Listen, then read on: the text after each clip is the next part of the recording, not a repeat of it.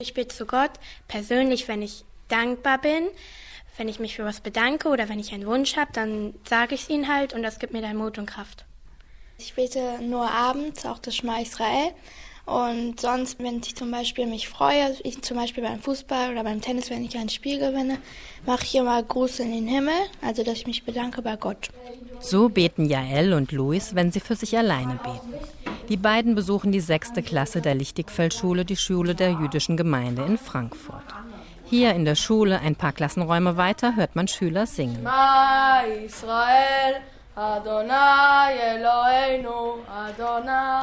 Auch das ist ein Gebet. Matan und seine Mitschüler aus der achten Klasse singen das Gebet, das den Juden sehr viel bedeutet, das Schma Israel. Sie singen es auf Hebräisch. Übersetzt heißt das, Höre Israel, der Herr ist unser Gott, der Herr ist einzig. Das bedeutet, dass die Juden an einen einzigen Gott glauben. Der Religionslehrer Asaf Grönewald ist in Israel aufgewachsen, in der Stadt Haifa. Er hat dort eine religiöse Schule besucht und studiert jetzt Theologie. Das Gebet ist eine Religionspflicht.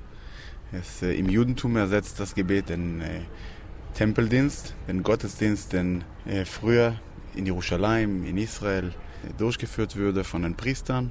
Und seitdem äh, das jüdische Volk aus seinem Land äh, vertrieben worden ist, hat die Synagoge den Tempel ersetzt. Das Gebet ist eine Religionspflicht. Beim Gottesdienst in der Synagoge erinnern sich die Juden also an den Tempeldienst, der bis zur Zerstörung des Tempels in Jerusalem stattfand. Die Schüler lernen das Schma Israel, damit sie in der Synagoge mitsingen können. Die Gebete, die im jüdischen Gottesdienst vom Rabbi gesprochen werden, dauern sehr lange, manchmal über eine Stunde oder länger. Die Gebete bestehen aus ganz verschiedenen Teilen. Aus Lesungen aus der Tora, das ist das Buch, das die Geschichte der jüdischen Religion erzählt. Und die Gebete bestehen aus Wünschen und Bitten. Wir bitten Gott um etwas, äh, sei Regen oder egal was, für uns alle.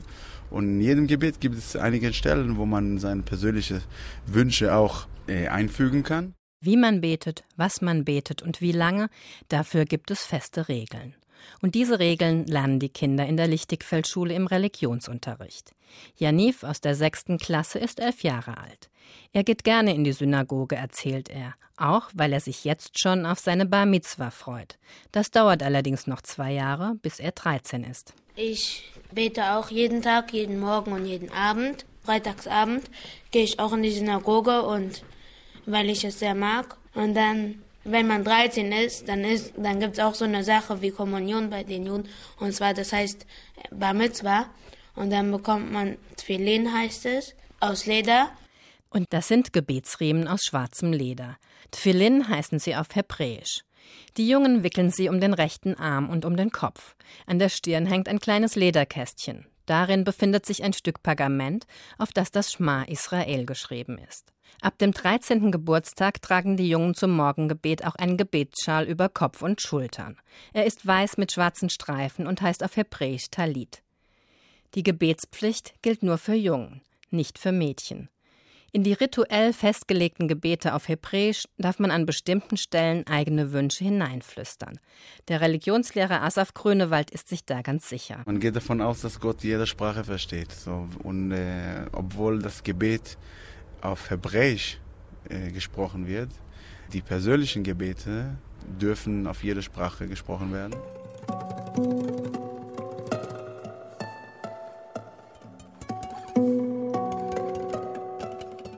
Ich bete jeden Tag, für fünfmal am Tag. Es gibt das Festgebet, äh, das Morgengebet und das gibt das Mittaggebet, Al-Buhur. Gibt es das Gebet, äh, das Nachmittaggebet und das, das Sonnenunterganggebet, Al-Maghrib-Gebet und noch das Isha-Gebet, das Nachtgebet. Ich bete das halt jeden Tag, diese fünf Gebete. Und ich fühle mich dann auch in, sozusagen in der Verbindung mit Gott. dass ich auch, ich kann mir auch alles wünschen sozusagen. Und ich finde halt, dass es schön ist so. Ali Sedadi ist zwölf Jahre alt.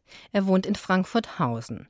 Zur Abu Bakr Moschee, die Moschee einer der islamischen Gemeinden Frankfurts, sind es nur ein paar Schritte. Da sein Vater Gemeindevorsteher der Moschee ist, ist Ali sehr häufig da. Er ist in Frankfurt geboren. Seine Eltern kommen aus Marokko. Ali ist Muslim. Was fühlt er, wenn er betet? Also ich bete zu Gott natürlich, nur zu Gott, also unser einziger Gott. Und ähm, ich stehe halt in einer Verbindung mit ihm. Und ich bete und fühle ich mich, als würde ich gerade bei ihm sein und erzähle ihm sozusagen etwas. Ja, und ich kann mir dann auch dabei alles wünschen, was ich will. Und das finde ich auch halt schön, dass wir alles auslassen können sozusagen und alles erzählen können, was wir am Tag zum Beispiel nicht machen können, weil wir keine Zeit zum Beispiel haben, kann ich das halt dann mit Gott machen, weil ich mit ihm in der Verbindung stehe. Auch für Muslime gibt es feste Gebetsregeln. Man muss sich vor dem Gebet waschen. Vor allem gibt es fünf feste Gebetszeiten. Diese werden durch einen Kalender geregelt und man kann sie heute auch im Internet nachlesen. Ali hat einen Gebetskompass, der ihm die Richtung zeigt, in die er beten muss. Denn Muslime beten in Richtung der Stadt Mekka. Ali betet, wenn möglich, auch in der Schule. Dann sucht er sich einen Platz, wo ihn niemand stört. Wenn er die Gebetszeiten nicht einhalten kann, dann holt er das später nach. Beim Gebet steht Ali zuerst, dann kniet er. Also man sagt immer das Gleiche. Also wenn man ganz unten ist, man will sich was wünschen. Subhana Rabbil Azim, äh, Subhana Rabbil A'la wa bihamdihi, Subhana Rabbil A'la wa bihamdihi, Subhana Rabbil A'la wa bihamdihi. Dreimal. Und dann wünsche ich mir alles. Also unser Gott versteht ja auch alle Sprachen, deswegen können wir es auf alle Sprachen sagen. Und das heißt? Ich bete nur zu dir, Gott alleine. Ich bete nur zu dir, Gott alleine. Und ich bete nur Gott zu dir alleine. Das Buch, aus dem Muslime ihre Gebete lesen und sprechen, heißt Koran. Der Koran ist in arabischer Schrift verfasst. Man liest die Schrift von rechts nach links. Den Koran lesen, das lernt Ali in der Moschee. Ali beschreibt, dass es lauter verschiedene Suren im Koran gibt. Suren sind kurze oder lange Verse, die Geschichten erzählen oder einfach Gott preisen. Eine kleine Sure liest Ali vor. أعوذ بالله من الشيطان الرجيم بسم الله الرحمن الرحيم قل هو الله أحد الله الصمد لم يلد ولم يولد ولم يكن له كفوا أحد Es gibt nur einen Gott und wir beten zu dir und Allah ist der Größte, also Gott ist der Größte.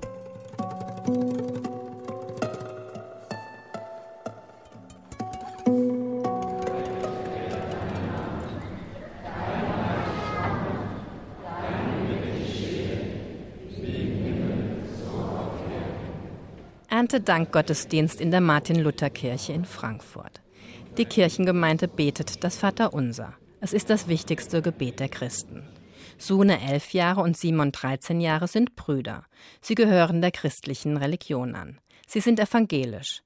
In die Kirche gehen sie vor allem an größeren Feiertagen, auch wenn das Erntedankfest gefeiert wird. Für Simon und Sune ist das Vaterunser, das sie mit den anderen gemeinsam beten, etwas ganz Besonderes manchmal schließe ich die Augen und manchmal gucke ich dann einfach in die Runde sozusagen und sehe, dass die anderen Menschen das zum Teil sehr genießen oder sehr in sich gehen und das ist schon erstaunlich und ähm, für mich ist es dann immer eine tiefe Stimme, ähm, eine mächtige Stimme, die zu Gott dann spricht und dann denke ich, dass er es vielleicht sogar noch besser hören wird. Wenn ich in der Kirche bete, dann habe ich so ein bisschen das Gefühl, dass ich äh, also ich gehe ein bisschen in mich und ähm, ich merke, dass auch andere drumherum das Gleiche tun und zu sagen, ja, sich in dem Moment gleich fühlen. Für mich ist das christliche Gebet ein Ausdruck der persönlichen Beziehung, die ein Mensch zu Gott pflegt und die ein Mensch zu Gott hat. Sven Sabari ist Vikar in der Martin-Luther-Kirche. Das heißt, er macht eine Ausbildung zum evangelischen Pfarrer. Das Vaterunser ist das Gebet, das uns über die 2000 Jahre Christentumsgeschichte und über alle Kontinenten und alle christlichen Konfessionen und Kirchen hinweg gemeinsam miteinander verbindet. Das ist das Gebet Jesu Christi. In der Bibel ist bei Matthäus nachzulesen, dass Jesus das Vaterunser nach der Bergpredigt gesprochen hat. Wenn Simon und Sune das Vaterunser in der Kirche beten, dann stehen sie auf wie die anderen und falten die Hände. Simon kann erklären, was die Worte bedeuten. Als erstes sagt man, dass man Gott an Gott glaubt und dass er einem heilig ist. Dann unser tägliches Brot gib uns heute, also oder das Brot soll für allen für alle Menschen reichen und alle Menschen sollen was zu essen haben, gerade die Hungernden und vergib uns unsere Schuld. Er soll die Sünden soll uns vergeben, wenn wir ja, man fordert ihn sozusagen ein bisschen damit auf oder man hofft, dass er einem vergibt, wenn man blöde Sachen gemacht hat. Auch für Christen gibt es ganz unterschiedliche Formen des Gebets. Dankesgebete und Fürbitten. Im Gebet darf man aber auch seine Sorgen loswerden.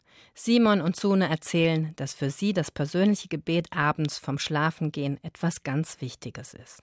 Ich fühle mich ein bisschen mit Gott verbunden. Ich rede ein bisschen mit ihm und ja, man führt ein kleines Gespräch mit Gott. Ich denke schon, dass es mich entlastet, ja, es, alle schweren Gefühle des Tages werden so ein bisschen weggespült. Das macht für mich das Gefühl, dass der Tag zu Ende ist. Jetzt passiert nichts mehr, jetzt schlafe ich und dann fängt der nächste Tag an. Das ist Abschluss sozusagen. Und das ist halt natürlich auch immer ein schöner Abschluss, wenn man sozusagen mit Gott spricht.